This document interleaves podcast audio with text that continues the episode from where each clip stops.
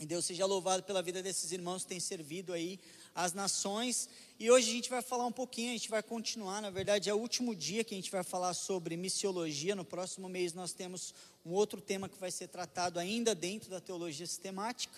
E para falar sobre esse assunto hoje, eu quero chamar aí dois, dois irmãos que vão me ajudar aqui, o Everton e o Renilcinho. Pode aplaudir a vida deles. Glória a Deus.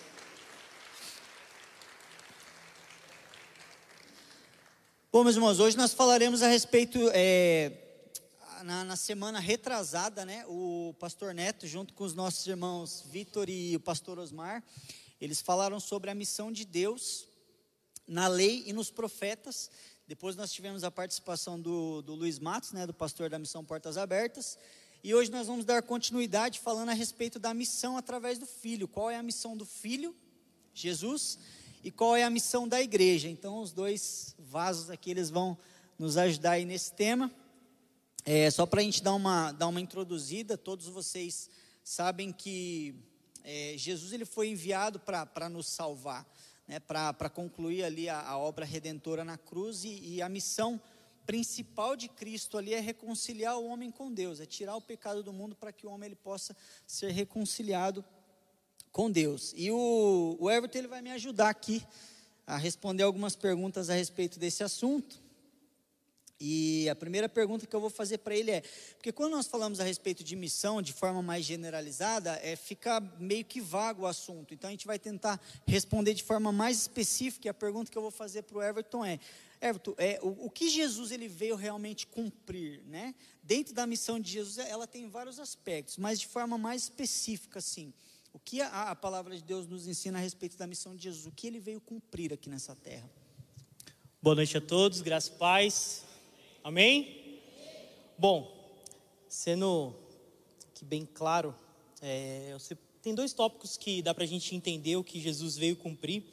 E eu queria falar o primeiro que está lá em Mateus, capítulo 5, do verso 17 ao 18. Um, ele veio para cumprir a lei. Então, eu queria primeiro quebrar esse paradigma que diz assim: Não pensem que vim abolir a lei ou os profetas. Não vim abolir, mas cumprir.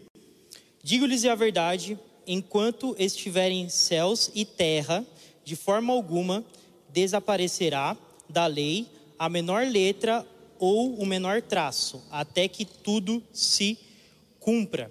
Então, às vezes a gente já ouviu alguém dizendo: ah, mas Jesus veio para dar uma nova lei. Não, mas uma das coisas que a gente tem que deixar bem enraizado em nosso coração é entender que Jesus veio para cumprir a lei, a própria promessa de Deus. E um outro ponto que eu queria conversar com vocês é sobre um sacrifício perfeito. Amém? E está lá em Hebreus capítulo 10, do verso 11 ao 12.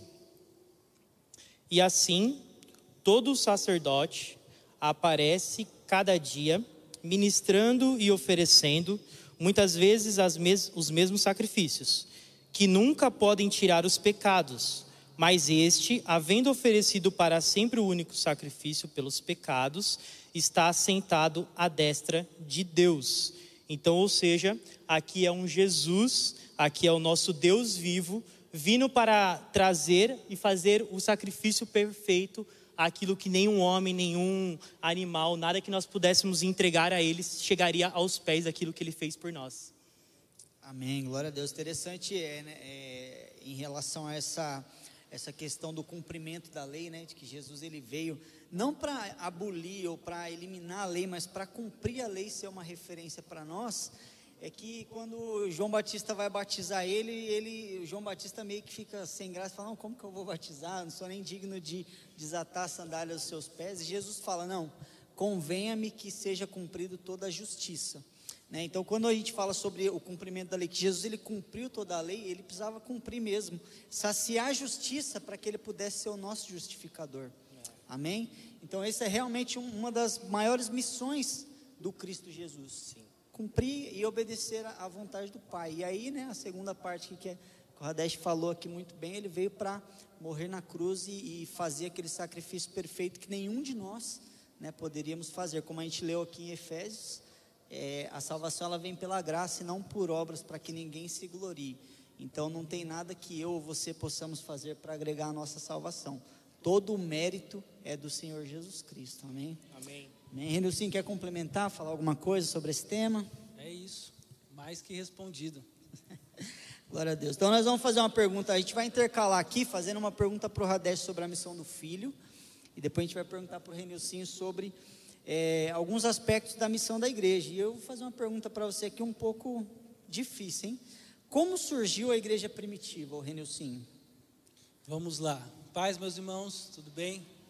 É, para nós, como cristãos, é muito importante, né? Saber essa, como surgiu né, a igreja primitiva, porque é base para nós, é algo que a gente utiliza até os dias de hoje. É, mas antes disso, é importante a gente entender três fatores aí. É, o pastor Neto já deu uma aula sobre isso, pelo, sobre o período interbíblico ali, a passagem entre o Antigo e o Novo Testamento. Mas para quem não sabe, dentro desse período teve três partes assim super importantes. Na verdade, teve muitas partes importantes. Mas hoje eu quero focar três coisas desse período interbíblico. Primeiro ali, né, teve o Alexandre o Grande e ele, né, com o Império Grego, ele conquistou muitos lugares. E nessa conquistada de, de países, ele quis implementar a, o helenismo, né, que na verdade é uma, uma unificação de cultura, todo mundo falando a mesma cultura, todo mundo tendo a mesma língua ali, e isso facilitaria muito para a comunicação e para a expansão do evangelho. Depois disso teve o avanço ali do Império Romano.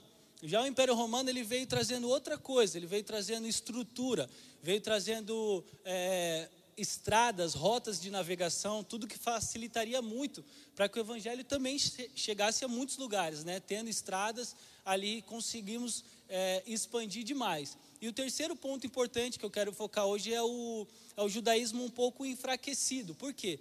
Dentro disso Uh, tiveram muitas mudanças de opinião, muitos judeus não concordavam com essa cultura do helenismo, então é, foi tendo algumas umas espécies de, de, O judaísmo foi ficando fracionado, essa é a melhor palavra.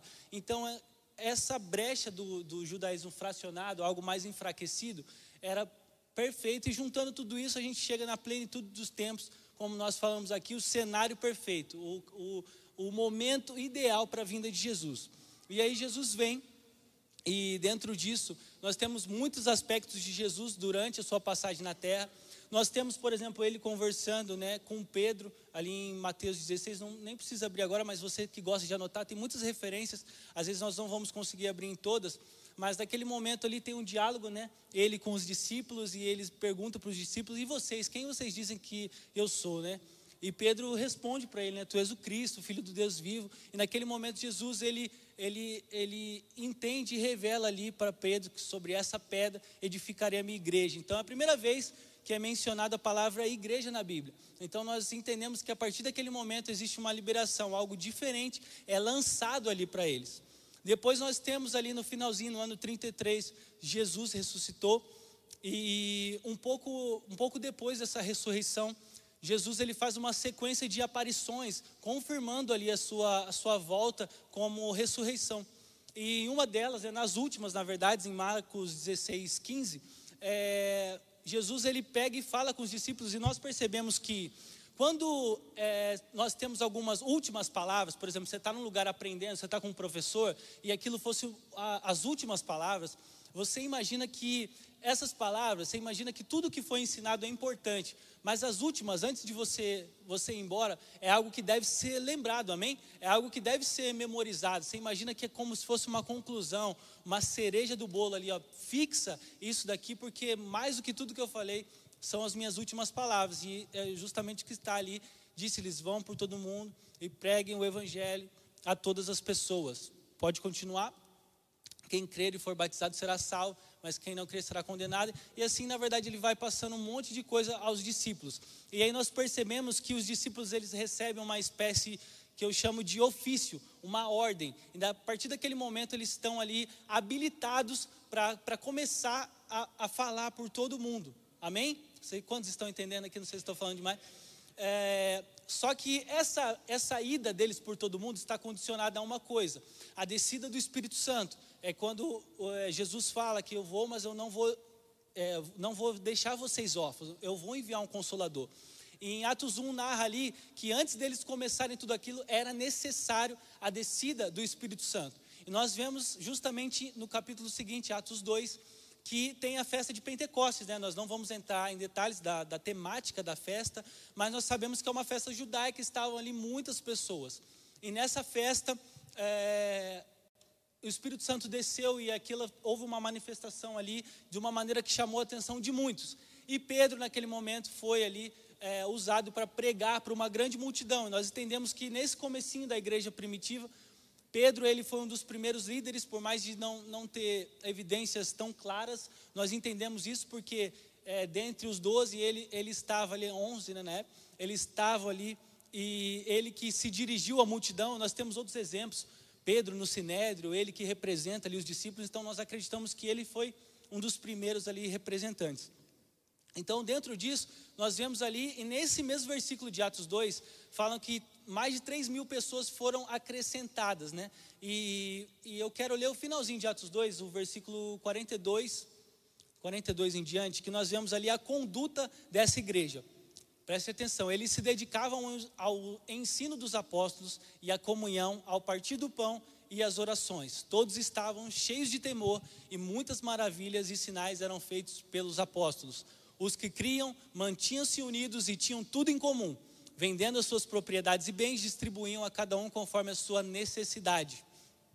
Todos os dias continuavam a reunir-se no pátio do templo, partir o pão em casa e juntos participavam das refeições, com alegria e sinceridade de coração. 47 para fechar, louvando a Deus e tendo a simpatia de todo o povo, o, todo o povo. E o Senhor lhes acrescentava diariamente os que iam sendo salvos. Então nós temos aí já a característica dessa igreja primitiva, reunir nas casas, algo parecido com o clã, algo que nós fazemos, só que eles têm uma característica muito forte dessa igreja primitiva que é a dedicação. Eles se dedicavam na oração, se dedicavam no partir o pão, se dedicavam na comunhão. E isso é uma característica muito forte que tem que estar em nós até os dias de hoje. Isso deve estar enraizado em nós. Seja qualquer área que nós fizermos, a dedicação deve ser uma marca acima de todas as coisas, porque é algo que está na igreja desde a igreja primitiva. Então, nas maioria das características é o que nós estamos tentando fazer hoje, né? A Barney não aderiu é, partir o pão, é, a comunhão na casa todos os dias. E graças a Deus por isso, né? Que tem uns irmãos que eu não vou aguentar todo dia, nem vocês vão me aguentar todo dia. Então, glória a Deus por isso, porque assim, a gente se reúne uma vez por semana, algumas vezes aqui na igreja, outras vezes na casa, e está tudo bem. Amém? Amém. Bom, gente, ó, quem, quem tem dúvida a respeito desse período interbíblico, se eu não me engano, é a, hora, a aula 40, né, pastor? Que está lá no, no, nosso YouTube, lá no, no início ali do Novo Testamento. Então, estuda lá. O André também falou um pouco a respeito disso, acho que no mês passado, né? Na segunda aula de imersão. Então, se você quer aprender um pouquinho mais a respeito desse momento onde Deus prepara o mundo e todas as coisas para que chegasse o que é falado em Gálatas 4:4, a plenitude dos tempos, o tempo perfeito, onde Jesus seria manifestado e ele iniciaria a sua igreja ali, assim como como o Renilson falou aqui. Então, teve dúvida, aciona lá o YouTube da igreja, estuda lá que tem muito conteúdo bom lá para vocês. Amém? Vamos lá, Radesh. Segunda pergunta para você, meu irmão. É relacionado ainda a missão de Jesus, né? É, como Jesus ele poderia obedecer a Deus sendo ele o próprio Deus? Bom, John, é, olhando para essa pergunta, nós podemos entender que ele veio para obedecer a Deus. Hebreus capítulo 5, do verso 7 ao 9. Queria fazer essa leitura com vocês. Hebreus capítulo 5, do verso 7 ao 9. Durante os seus dias de vida na terra, Jesus ofereceu orações e súplicas, e em alta voz e com lágrimas, àquele que o podia salvar da morte, sendo ouvido por causa da sua reverente submissão. Embora sendo filho, ele aprendeu a obedecer por meio daquilo que sofreu.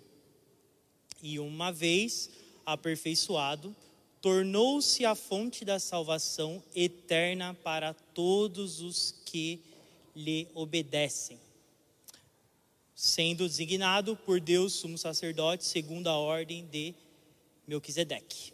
Amém? Bom, então aqui nós vemos um, um Jesus, o próprio Deus, obedecendo a instrução do nosso Pai.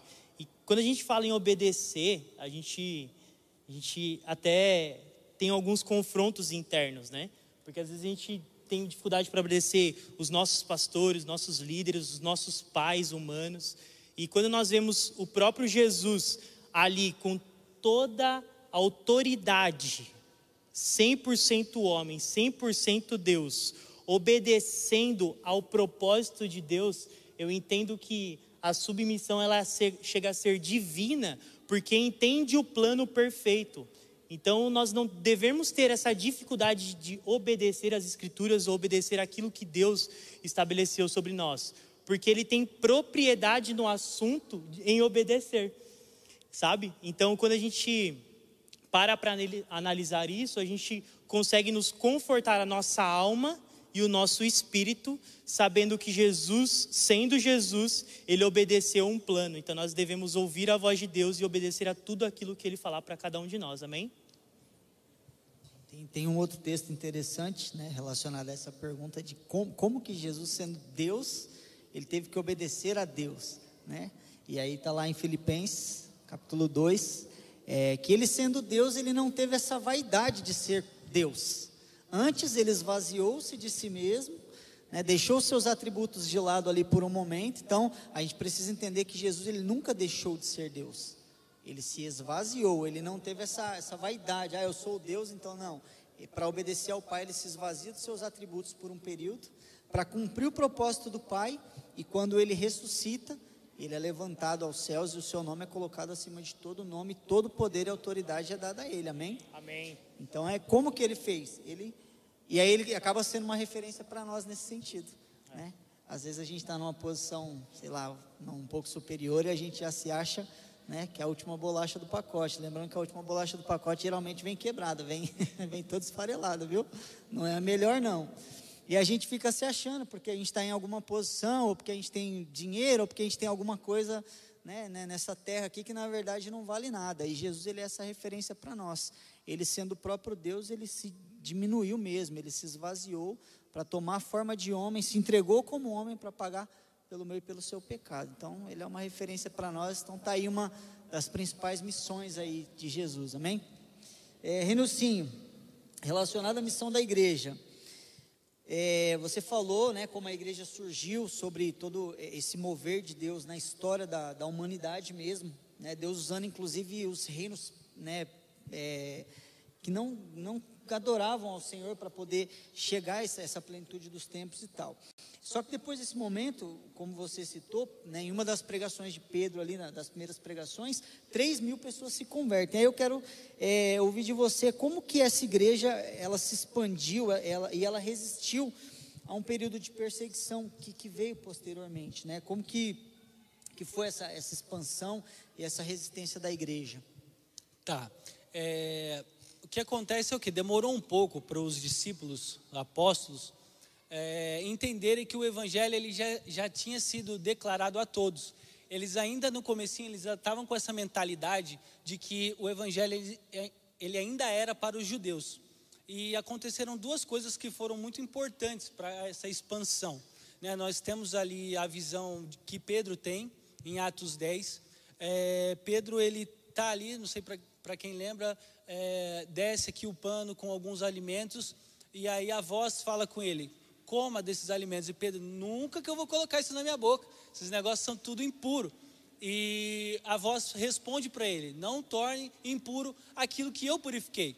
Naquele momento, Pedro teve um estalar de dedos e pensou: cara, esse evangelho, ele é para todo mundo. Eu estou me limitando a pouquíssimas pessoas, mas é, Jesus, aquele ofício que ele nos deu, estava escrito por todo mundo, a qualquer pessoa. Então, esse foi um fato muito importante. No versículo anterior, Atos 9, nós temos a conversão de Paulo, né, de Saulo, né, que futuramente se torna Paulo, mas é algo muito importante, porque Paulo ele é levado a inúmeras nações e ali ele é uma, uma boca de Deus para vários lugares.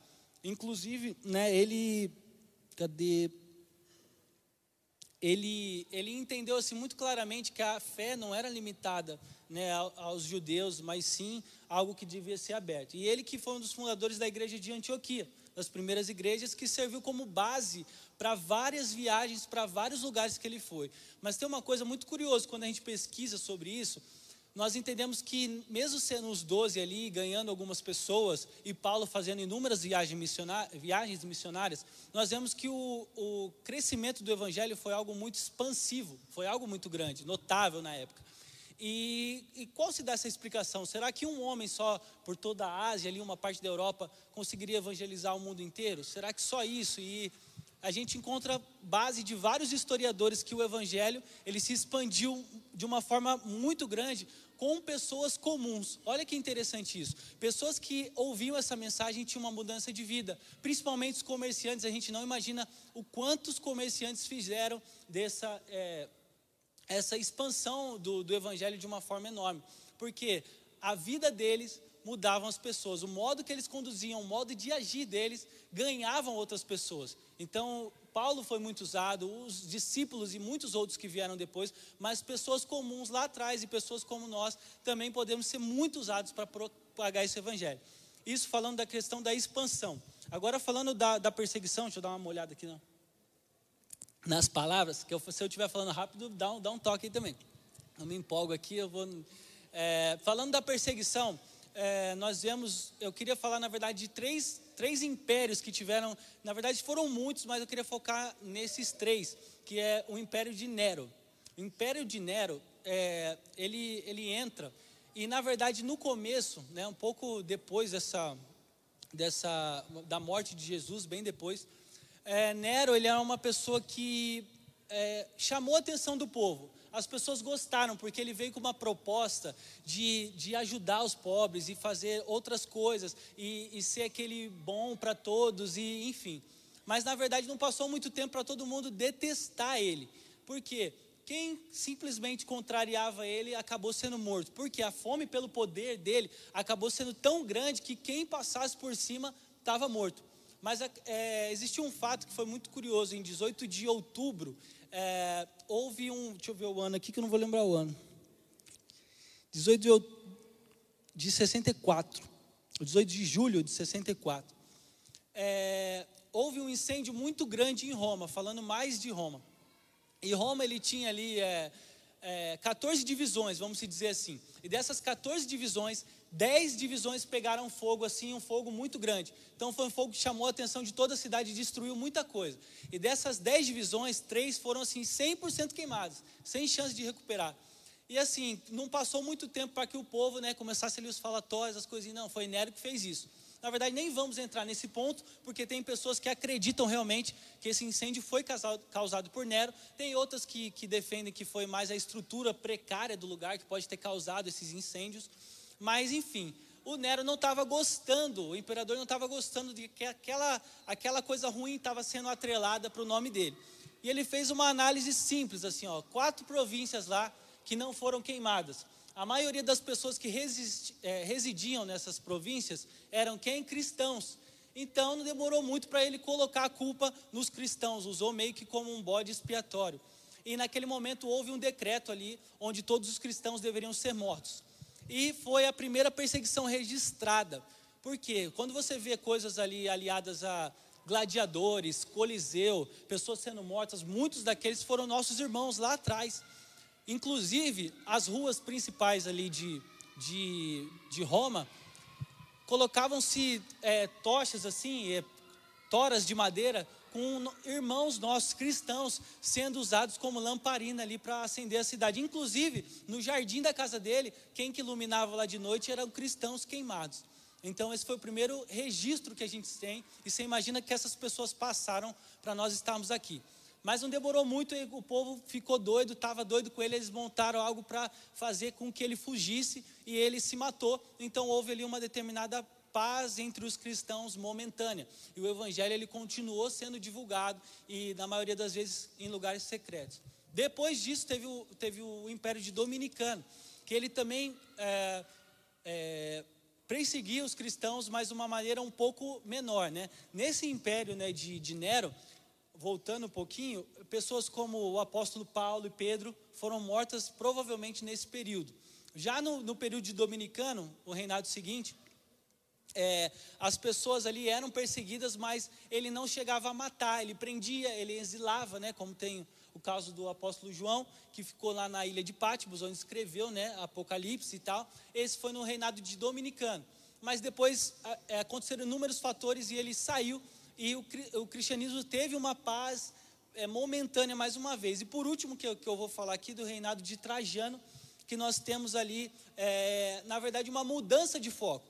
Ele quis é, colocar os recursos do governo para uma outra coisa, e dentro disso ele tirou meio que o enfoque da, da perseguição direta aos cristãos. Então ele falou: não vou ficar correndo atrás, só vou prender cristãos que forem denunciados.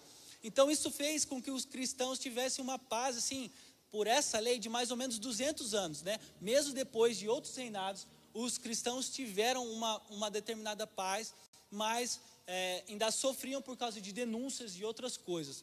Mas nós vimos que eles resistiram à perseguição até o fim, né? É, ainda existe até uma frase que diz que o sangue dos mártires foi semente para o evangelho, né? Quem que você lembra quem falou? Tertuliano. Tertuliano. E ele, ele, olha isso que forte, né? Muitas pessoas precisaram morrer para que nós colhêssemos frutos hoje. E na verdade, naquela época, é, existiam seguidores reais. O evangelho ele não dava nenhum tipo de benefício para quem estava vinculando, pelo contrário, podia custar sua própria vida. Então as pessoas que estavam eram porque realmente tinham amor a Jesus e pelo aquilo que ele era, não pelo aquilo que ele poderia fazer. Novamente eu faço alusão para que nós vivemos os dias de hoje. Pessoas que querem se vincular por alguma moeda de troca e está totalmente errado. Nós devemos estar em Cristo pelo que Ele é, pelo que Ele fez por nós, não pelo que Ele pode nos dar. Amém? Amém. Glória a Deus. Alguém tem alguma dúvida em relação ao que está sendo falado aqui até o momento? Pode levantar sua mão, a gente arruma o um microfone aí, leva até você. Não? Ninguém tem dúvida? Vocês estão melhor que nós, então, porque a gente, tá, a gente vai estudando aqui, vai. Vocês estão bem, glória a Deus. É, então é isso, meus irmãos. Assim, a igreja, né, no primeiro século ali, a gente tem algumas aulas também que a gente falou um pouco a respeito do início ali da igreja, né, e do sofrimento que a igreja passou. A igreja sofreu muito na, no primeiro século ali e durante os, os, dois ali, os dois primeiros séculos, muita perseguição. Só que o interessante é que quanto mais essa frase de Tertuliano é interessante porque realmente era isso. Quanto mais a igreja era perseguida, mais a, a igreja crescia. Porque a igreja se quando a igreja se acomoda, ela fica parada ali na sua zona de conforto. Aí vem a perseguição, o que que a galera faz? Tem que sair, tem que expandir, tem que crescer. Então, nesse momento, esses momentos de perseguição foram os momentos em que mais a igreja cresceu. Amém? Não vamos esperar a perseguição chegar, não. Vamos fazer a nossa parte aí para glorificar o Senhor. Amém? E, John, é, é bem interessante que é muito engraçado que isso é literalmente a nossa vida. Quanto mais nós somos esmagados em nossos processos, turbulências, todas as coisas que nós passamos, mais nós crescemos em dependência em Deus. Então, quanto maior é a guerra, maior é a dependência em Deus, e cada vez mais a gente vai resistindo, porque um Deus todo-poderoso, ele nos supre, sabe? Eu não sei de quem vocês aqui já passou por algumas dificuldades ou passou por algumas situações bem extremas na vida, e nesse momento nós vemos a, a compaixão de Deus ali de, de poder nos suprir em todas as coisas, né? Amém. Acho que, acho que cabe a gente colocar aqui também, assim, na, na visão de vocês, vocês, percebem que se a gente trouxer para os dias de hoje, a igreja sofre algum tipo de perseguição? Seja a igreja local aqui no Brasil ou fora, vocês teriam algo para falar a respeito disso? Olha, sofre e sofre bastante, né? principalmente fora do Brasil, mas é, ainda no link aquilo que vocês falaram, né? quando a igreja, quanto mais ela era perseguida, mais crescia, e isso acontece né, até os dias de hoje, e nós vemos um exemplo do caso negativo do que a Europa vive hoje, né? Porque, por exemplo, a Europa foi um berço de muitos missionários para o mundo inteiro, inclusive até aqui para o Brasil, e, e pouquíssimos países da Europa sofreram perseguição, né? Hoje existe perseguição lá, em poucos países ainda também, mas ela viveu uma, um estado de paz muito grande. E hoje nós colhemos o que? É, uma igreja morna, né? Um, um, algo frio e quase a disseminação do evangelho. Então nós vemos que o que, o que a Europa passou lá atrás, nós estamos passando hoje aqui no Brasil, por exemplo. Nós não temos uma perseguição aparente, mas essa clareza, essa, esse conforto pode nos levar a uma frieza, e daqui a uns anos o Brasil está sendo chamado de um país frio. Então é um risco que nós podemos correr também.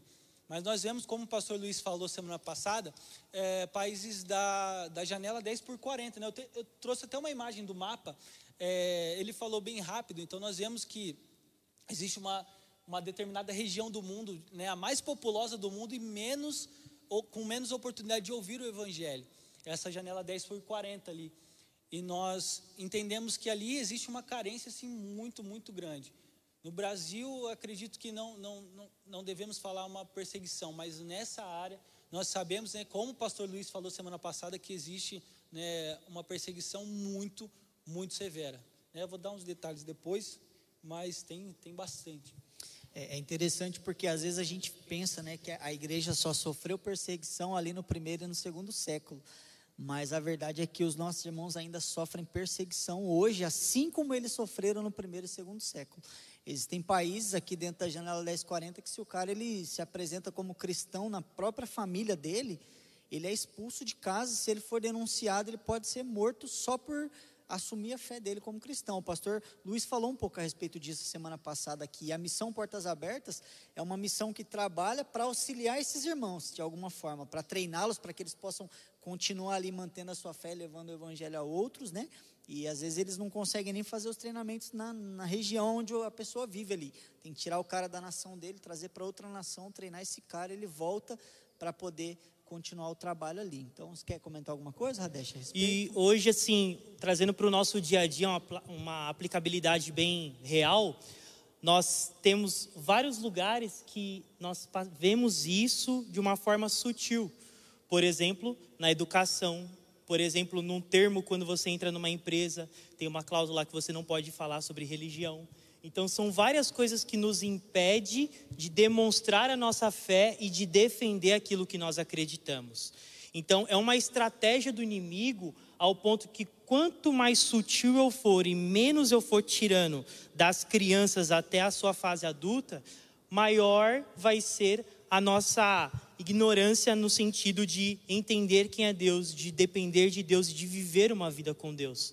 Então, isso tem sido uma perseguição sutil, assim, eu entendo. já conversei isso muito com a minha esposa também, sobre a vida das crianças, dos adolescentes, porque isso tem atrapalhado o crescimento e o desenvolvimento no nosso relacionamento com Deus. É uma forma de nós irmos nos esfriando aos poucos ao ponto de não percebermos e quando vermos nós estarmos totalmente frios, sem a presença de Deus.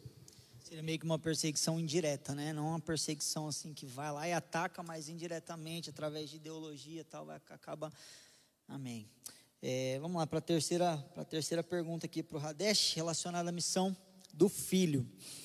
Por que Jesus veio como um homem comum e não como um rei para poder cumprir a sua missão? Por que, que ele não se apresentou como alguém grande, e um rei poderoso? Bom, primeiro a gente consegue separar aí por dois tópicos bem legais. É, a palavra de Deus, ela não faz curva. Amém, irmãos?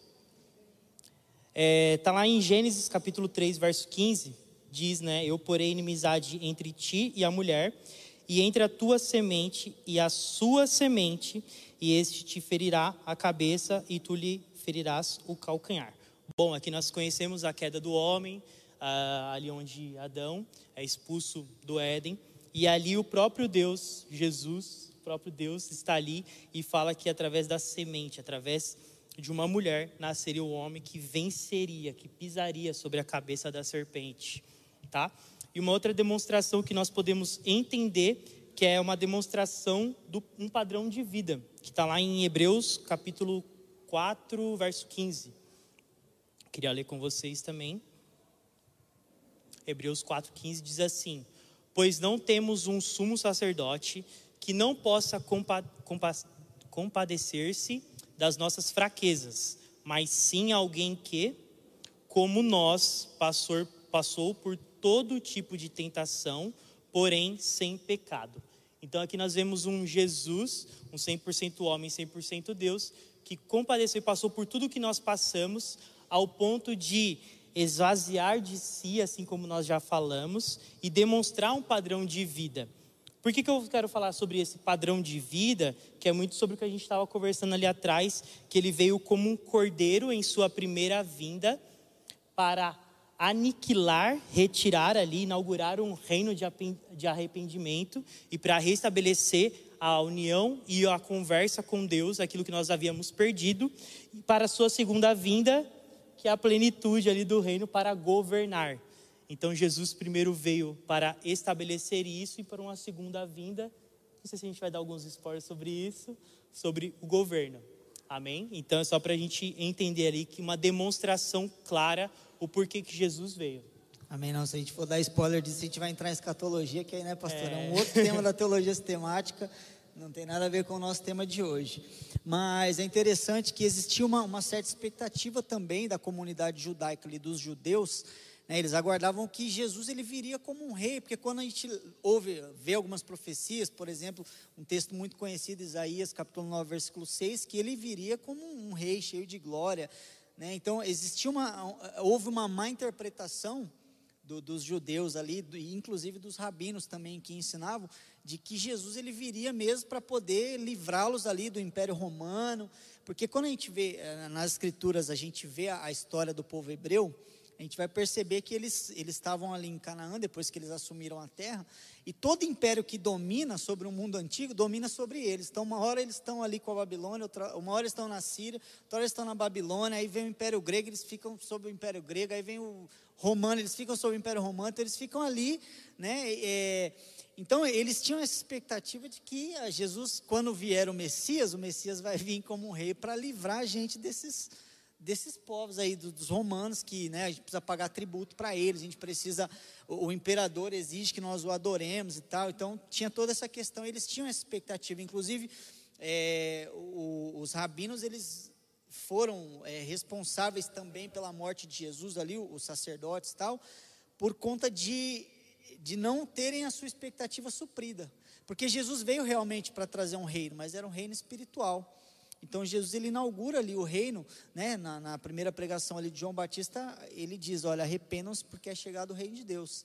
Jesus na sequência vem ensinando a mesma coisa: arrependam-se porque é chegado o reino de Deus. Então o reino de Deus ele vem com Jesus. E inclusive os discípulos caminharam com Jesus, eles tiveram muita dificuldade de entender que Jesus ele estava trazendo um reino espiritual, mas que na sua segunda vinda ele vem com a plenitude do reino, onde ele, ele aniquila o diabo mesmo, o mal, e aí ele leva a sua igreja para morar com ele na eternidade.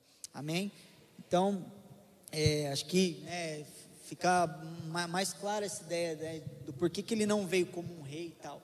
Ele, ele veio para, na verdade, ele veio como um rei, que ele foi mal interpretado e aí o mataram é. por conta disso. Ele ressuscitou, mas calma que tem a segunda, o segundo capítulo da história ainda, né? Eu, eu, acho que eles estavam esperando assim o óbvio, né? É, ah, de Isaías, né, nove meses, você falou, o governo está sobre os seus ombros. E ali eles imaginaram, nossa, Jesus vai vir com o governo, nós estamos aqui penando na, nas mãos do, do Império Romano, Jesus vai vir, não, mas Jesus falava de um reino eterno, de algo algo espiritual, e eles esperavam algo, algo é, material, né? um reino que fosse ali, que Jesus tivesse soldado. Até os discípulos às vezes queriam treinar coisas e, estar ali porque achavam que era uma coisa material, mas o reino espiritual era muito superior, né? Mas a, eles estavam tão ligados à escritura, né? Porque às vezes falavam, nossa, era uma coisa tão clara, não era. Eles tinham um amor tão grande pela escritura, eu imagino, de a ponto de não querer sair a nenhuma risca daquilo que estava. Mas eles é, tiveram o próprio Deus e não o reconheceram, mas o amor, o amor pela letra ali, pela, pela palavra ali, estava sendo superior do que o próprio Deus no meio deles. E isso que acabou os confundindo, né, de uma maneira muito grande. Amém, amém. É, vamos lá para a última pergunta aqui. Essa eu vou fazer para o Renilson, que é relacionada ainda à missão da igreja. É, qual a realidade atual das missões urbanas e das missões transculturais. Eu queria que você explicasse um pouquinho né, essa diferença do que é missão transcultural, do que é missão urbana e depois falasse um pouquinho sobre essa, essas duas realidades nos dias de hoje. Tá.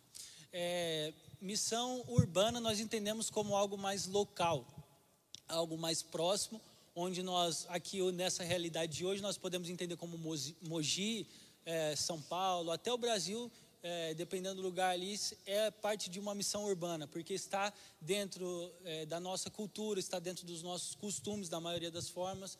Já quando nós olhamos algo transcultural, é que realmente transcende a cultura, transcultural mesmo em, em geral. Você vai ver é, costumes culinários diferentes, línguas diferentes, criações diferentes, algo que vai ser é, vai ser totalmente fora daquilo que você está acostumado a nível de outra cultura. E falando da, da realidade, né?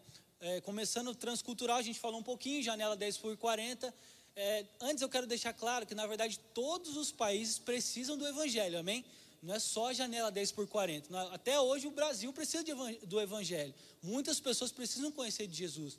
Então, mas nós vemos essa carência especial nessa parte de que demograficamente ali mundial é, necessita. Né? Nós vemos ali, nós temos também países perseguidos do lado de cá, como Colômbia, até uma parte do México tem muita perseguição, mas nós vemos que essa re região ali está sendo muito, muito afetada. Inclusive, eu trouxe até alguns dados aqui. Uh, nós temos, por exemplo, China, 4% de cristãos, né? China hoje é a maior população mundial, né? 4% de cristãos é pouquíssimas pessoas. Índia, 1%. 1% de cristão. Índia também é um país super populoso, né? Ali não, cabe mais gente. 1% apenas é cristão. Nossa, 1% é pouco. Nós temos Tailândia, 0,3%. Nós conseguimos mensurar isso, 0,3 dentro de 1%, você pega 3 de 1%, não dá. E aí é muito, né? temos a Arábia Saudita, 0,007%. Meu, pouquíssimos cristãos. Então, nós vemos que é muito necessário. Eu trouxe até uma curiosidade, porque assim, quando a gente estudou bibliologia, a gente fica, nossa, que incrível, né? Um conteúdo assim top demais e a gente se sente tão bem porque de alguma forma essa palavra ela é acessível para nós e nós conseguimos ler de, do começo ao fim, tirar nossas dúvidas, comparar versões. Mas é, tem outra imagem, se quiser por aí para mim o, o, gráfico aqui. Gente, eu vou até levantar, eu não aguento com isso aqui não. Vamos lá. É. E vamos começar idiomas que não tem as escrituras, nós vemos quase 4 mil idiomas, falando de idiomas que não tem as escrituras. Só a nível de curiosidade, hoje, é, demora cerca de 6 a 10 anos para traduzir uma Bíblia completa para um idioma. Então, dentro de bibliologia, vocês e nós podemos ser muitos usados ainda, amém? Olha quantas línguas precisam ainda do Evangelho. Agora, falando de pessoas, aí isso aqui dá vontade de chorar. Se nós olharmos aqui, não tem as escrituras 250 milhões. Se nós olharmos porções, pedaços, 460 milhões de pessoas.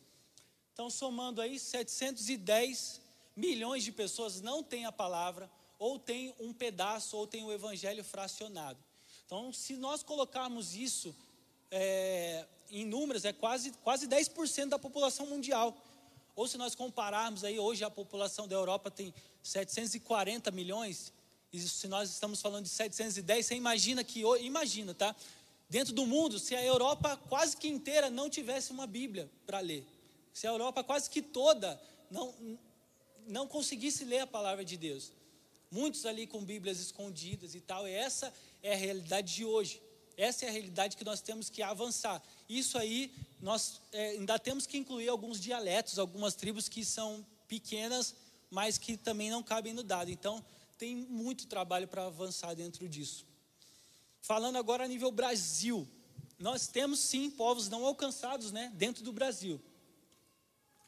Dentre eles nós temos indígenas, ribeirinhos Amazonas, é, ciganos, é, surdos, quilombolas, nós temos os mais ricos, os mais pobres. Quando nós falamos dos mais ricos, nós estamos falando de uma média a mais de 100 mil mês, e os mais pobres, 250, 300 reais mês. Então, esse povo também, os mais ricos, os mais pobres, também é considerado um povo não alcançado. E dentro daqui, né, ainda a nível urbano, nós temos as tribos urbanas, que nós classificamos como pessoas que se unem ali com seus determinados costumes, é, modo ali de se vestir, modo de se comunicar, nós vemos aí skatistas, nós temos, na verdade, nós também somos encaixados em tribos urbanas, porque nós estamos ligados por pela as nossas amizades estão ligadas naquilo que nos nos está em comum. Então, essas tribos urbanas, nós também temos que ter ali um, um olhar especial, porque são pessoas que também devem ser alcançadas, mas às vezes sai do nosso comodismo e nós temos que fazer, por exemplo, igual o Paulo, né, em 1 Coríntios 9, que ele fala assim: ó, para com os fracos, eu me fiz fraco a fim de ganhar os fracos. Enfim, dessas tribos você precisa meio que fazer isso. Você precisa ter conexões, você precisa ter jeito de falar, às vezes uma, uma roupa, às vezes algo que possa te conectar para você facilitar o evangelho lá. E a terceira forma é contexto urbano, que para mim, uma das mais importantes, nós podemos falar, é o nosso eu como essa visão de carregar o reino de Deus, como nós estávamos falando aqui. Por quê? Quando eu falei lá atrás, na primeira pergunta, os, os, os, discípulos, eles receberam aquele ofício, amém? Um ofício, ide por todo mundo e pregar o evangelho a toda criatura. Quando, quando esse ofício é propagado, o Espírito Santo vem, desce e vai e fala com todos. Paulo, ele é um daqueles homens que fala, esse ofício também é meu. Então eu preciso ir por todo mundo pregar o evangelho. E nós devemos ter essa convicção de que esse ofício, ele também é nosso. E às vezes eu estava até esses dias conversando até com o Luan, Luan está aí, ele estava falando, né, ah, ter um tempo que no meu ministério eu fiquei meio assim, que eu costumava fazer isso, isso, isso, e eu vim para cá, e às vezes eu estava ligado a coisas que eu poderia fazer, né? E ele viu que ele está sendo luz no trabalho dele. E isso é manifestar o reino de Deus, porque nas determinadas coisas que você faz, você consegue ser usado por Deus. Aqui é o menor das coisas, né? é como lá atrás, as, as pessoas comuns, nós somos essas pessoas comuns espalhadas pelo mundo para termos o Evangelho, para passarmos o Evangelho. Então nós devemos ter a mentalidade que seja o, o nosso emprego, é, a nossa faculdade ou qualquer coisa que nós possamos fazer, o nosso trabalho não é mais importante do que o nosso ofício. Nosso emprego, é, é, o nosso dinheiro não é mais importante que o nosso ofício. Ofício, ide, primeiro lugar, as outras coisas vão atrás. Assim é a prioridade do Senhor, é aquilo que Ele nos incumbiu e nós devemos abraçar essa mensagem. Amém? Amém. É, você quer complementar alguma coisa? É, assim, um dos aspectos que, que a igreja ela precisa entender é que às vezes a gente fica esperando, né, que o, apareça um anjo ou que venha um profeta e ele fale conosco que nós temos um chamado missionário para as nações e aí então nós vamos mobilizar a nossa vida para poder fazer algo relacionado a missões. Mas a verdade é que o Senhor já nos disse para fazermos. Não precisa ninguém falar nada, já está escrito, já tem uma ordem né, que o Senhor deu para cada um de nós e essa ordem ela precisa ser cumprida aqui e agora, aonde o Senhor te colocou. Pastor Neto não chega no seu trabalho, eu, os irmãos aqui, a gente não chega. Eu chego no meu, você chega no seu. E ali a gente precisa propagar o Evangelho, não só com as nossas atitudes. Com as nossas atitudes é fundamental, porque senão você está falando uma coisa e vivendo outra. Né? Isso é hipocrisia mas também com a pregação, porque Jesus disse: ide e pregai o evangelho. Tem uma frase que é famosa aí que fala: prego, é, é, pre, se preciso, use palavras, né? Pregue com a sua vida, se preciso, use palavras. Mas se Jesus falou pregue e pregar é proclamar, é falar para as pessoas, é dar testemunho, então a frase está indo contra aquilo que Jesus ensinou. Então o que Jesus ensinou é prega, fala para as pessoas e com a sua vida mostra para elas o que é o evangelho. Aqui e agora, onde o Senhor te colocou. E aí você vai cumprir a sua missão, amém? Porque se a gente for falar a nível Mogi, né, o Renilson deu alguns dados, mas a nível Mogi a gente tem 450 mil habitantes, se a gente for contar Suzano, Poá, e se a gente contar quantas igrejas ou cristãos tem, a gente vai ver que a gente tem muito trabalho para fazer, tem muito trabalho para fazer, amém? Então que nós entendamos aí aquilo que o Senhor está nos dizendo nessa noite, que possamos cada um de nós assumir aí nossa missão e nosso compromisso. E assim, John Renilson falando sobre isso, é engraçado que nós três trabalhamos em coisas totalmente diferentes, estamos em, é, inseridos ali em mercados diferentes, e cada um passa um tipo de coisa. Por exemplo, eu estou num, numa área hoje onde eu tenho maior, a maioria das pessoas são ateus ou são maçom, maçom. Então você olha e fala assim: como que eu vou falar? Como que eu vou introduzir a palavra de Deus. Então é ser sutil no seu gesto. Então, por exemplo, hoje eu tive a aplicação de quatro feedbacks de pessoas que trabalham comigo e em todas elas, eu além de dar, dar o feedback ali na parte operacional, de tudo que eles desenvolvem, que eles trabalham ali comigo, eu estava ministrando sutilmente a palavra de Deus. Então a gente consegue fazer isso, independente dos cenários. O John também está tá dentro de um cenário complicado, o Renilson também. Então nós temos todas as nossas dificuldades em meio a onde nós trabalhamos, onde nós passamos ou que nós exercemos. Mas nós temos que ter e entender que nós temos essa obrigatoriedade de assumir essa missão e de ministrar todos os dias da nossa vida, amém?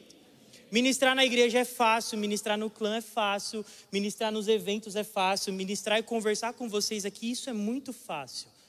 O difícil é de segunda a sexta, durante os obstáculos e durante as coisas que aparecem. As pessoas tentarão, provarão a nossa fé, colocarão em xeque tudo aquilo que nós pensamos e somos convictos em Cristo. Então, por isso que nós não renunciamos ou não entregamos por causa de um cargo, ou por causa de uma pessoa, ou por causa de algo, mas nós todos os dias ministramos com autoridade, sabendo e vivendo uma vida plena, onde nós, quando nós não falarmos a palavra Jesus, as pessoas irão ver Jesus através dos nossos gestos. Amém, igreja? Então é isso que Jesus quer comigo e com você. É isso que Jesus quer literalmente com cada um de nós. Uma igreja comprometida, os filhos comprometidos com a missão do Pai. Uma missão de fazer todos os dias uma, algo que nós possamos agradar ao nosso Deus. Eu não sei se você fez essa pergunta hoje quando você acordou, mas fala: Senhor, o que eu fiz ou o que eu posso fazer para te agradar, para honrar, honrar a Ti? Eu acho que todo filho aqui gostaria de honrar o seu pai. Então eu te convido essa noite, eu te convido uh, para nós desenvolvermos isso e, e, termos e assumirmos verdadeiramente essa missão, amém? E o que é bom, né, pegando esse gancho, é uma coisa automática. O que é bom, ele é recomendado. Né? Até estava falando com o pessoal do InFlood, quando a gente bateu um papo com, com os, os adolescentes, se, aqui, tudo que, ah, eu comprei isso aqui, nossa, muito legal, o preço é bom, não sei o quê, automaticamente você repassa, porque aquilo foi bom para você. Então, se é, se é uma indicação, seja uma roupa, seja algo, um instrumento, qualquer coisa, você vai querer que as outras pessoas vejam, porque se foi bom para você, poxa, deixa eu te indicar também. Então, se o Espírito Santo é aquele que nos molda, nos muda, nos transforma cada dia e nos faz tão bem, assim, por que é que nós não estamos o recomendando? Por que, que nós não estamos repassando? Pô, se é bom para mim, tem que ser bom para as pessoas também.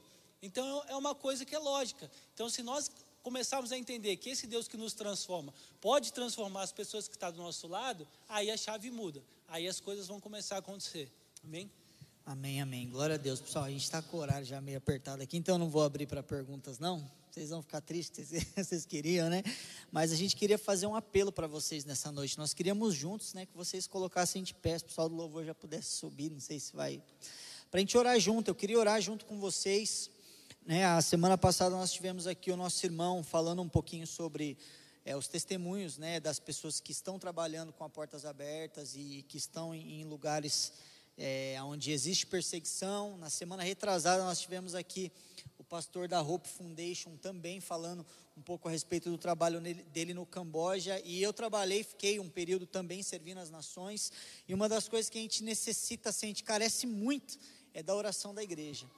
Porque às vezes tem o dinheiro, às vezes você tem lá tudo para você fazer o trabalho, mas você se sente fraco, você está desanimado. E às vezes é a oração da igreja quem vai nos fortalecer. Então eu queria convidar vocês a, junto conosco, vou pedir para o Radesh puxar para nós essa oração, para a gente orar junto pelas nações, pela igreja perseguida, para nós apresentarmos diante do Senhor mesmo essa missão que Deus ele tem, ele nos chama para cumprir e tem gente que está cumprindo, mas que se nós não estamos cumprindo, nós falamos agora, Senhor, eu quero fazer parte, porque eu sei que os campos estão brancos e falta trabalhador e eu sei que se eu for e eu assumir o meu compromisso, eu vou colher fruto também. Amém?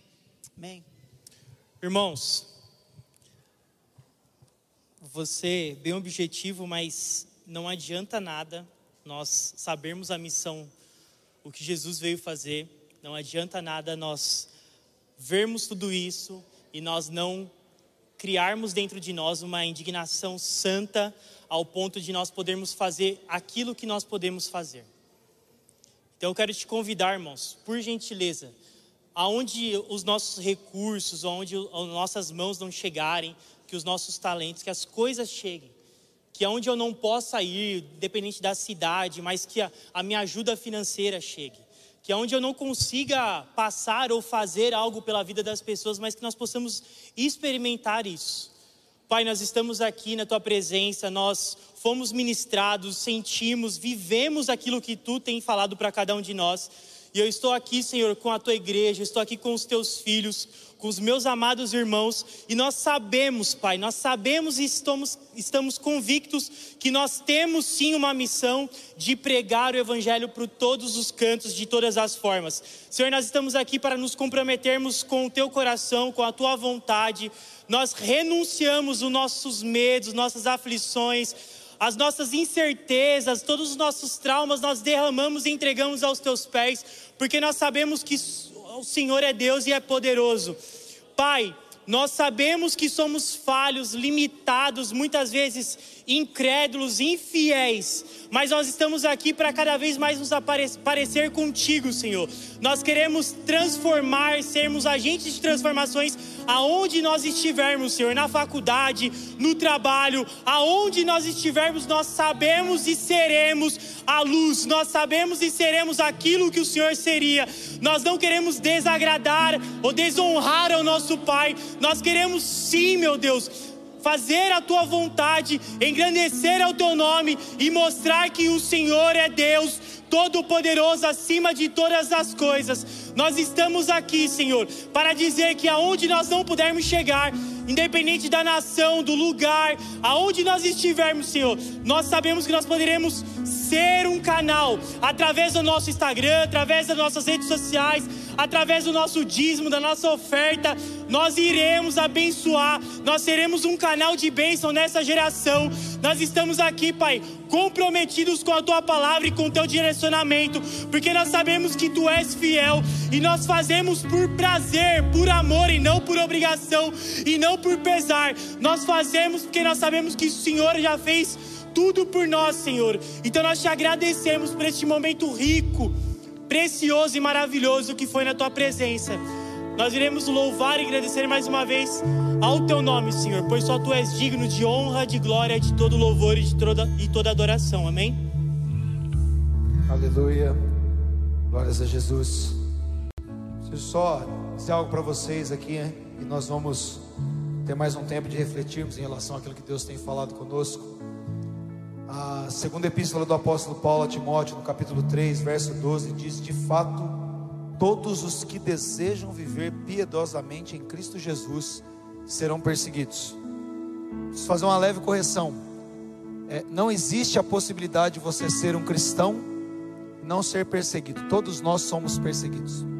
É, Ronald Boyd Macmillan, que é um dos autores dos livros do Portas Abertas, diz que Talvez o engano nosso quanto à perseguição está no fato de que nós pensamos que perseguição é algo que vai nos levar à prisão, à condenação, a um cárcere, mas a tradução perfeita da palavra perseguido é ser seguido de perto. Nós, enquanto cristãos vivendo de maneira piedosa, sempre seremos seguidos de perto. Talvez mude a intensidade, talvez mude o modo, mas o sistema de perseguição sempre é o mesmo. E se nós entendermos o que é a nossa fé, nós olharemos para a perseguição não como apenas uma ameaça, mas como uma promessa. Porque quando nós somos seguidos de perto, mas vivemos na luz do Evangelho, nós temos oportunidade de transformar aqueles que nos seguem. Quanto mais perto nós formos seguidos, mais nós podemos impactar e transformar a vida das pessoas. O chamado para a igreja ainda é o mesmo. As pessoas sempre perguntam para nós, né, pastor, mas os tempos do fim, a escatologia, a gente sempre pode responder assim, irmão, sua maior preocupação como igreja de Jesus em relação aos tempos do fim é pregue o evangelho, porque esse evangelho do reino será pregado até os confins da terra e então virá o fim. Você tem interesse no fim, Maranata? Pregue o evangelho. Aproveite que você está sendo seguido de perto e dê um bom testemunho. Domingo eu estava correndo com o Vitor e aí ele, a gente viu uma garotadinha no parque dançando funk, treinando com professor de escola, dançando uma música ridícula. E a gente começou a falar como é difícil, né, para esses adolescentes, porque eles ficam totalmente sem referência. E a gente começou a compartilhar testemunho. Ele disse: Olha, tem uma moça que se batizou recentemente, ela está lá no clã e ela estuda. E ela disse que tem sido muito difícil para ela no curso que ela faz, porque as pessoas têm perseguido ela por causa do evangelho. por causa da confissão da fé dela. E a orientação foi exatamente essa: falou, aproveite a oportunidade, porque eu me lembro quando eu era adolescente, eu era perseguido por ser cristão. Mas todas as vezes que essas pessoas que tiravam barato com a minha cara, me excluíam do rolê, me tratavam mal, tinham um problema, para quem eles recorriam? Para quem eles seguiam de perto e via que tinha algo diferente para derramar na vida deles. É uma bênção sermos perseguidos. É uma bênção ser seguido de perto por causa da luz que há dentro de nós. Feche seus olhos, deixa Jesus falar com você sobre isso. Deixa você encontrar gozo e alegria nisso. No primeiro capítulo do meu livro, que está lá no Burn Store, Fé Processual, eu só falo sobre isso. Sobre a alegria na provocação, na provação, a alegria na perseguição, que era uma das principais características da igreja primitiva. Eles tinham alegria em ser seguidos de perto.